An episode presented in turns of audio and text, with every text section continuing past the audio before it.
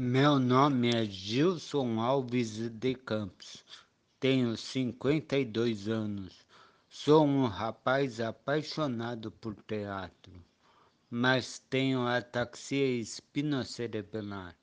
Certa vez fui fazer um teste para entrar numa escola de teatro. Fiz esse teste, não passei. O outro ano Fui fazer de novo. Fiz, não passei. O outro ano fui fazer de novo. Fiz, não passei. O outro ano fui fazer de novo. Fiz, não passei.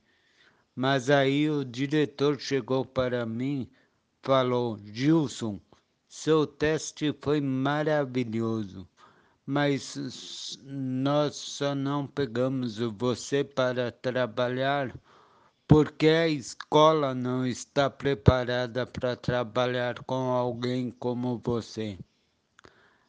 Aí me veio a memória. Eu já vi várias pessoas repetirem de ano porque não acompanham a escola.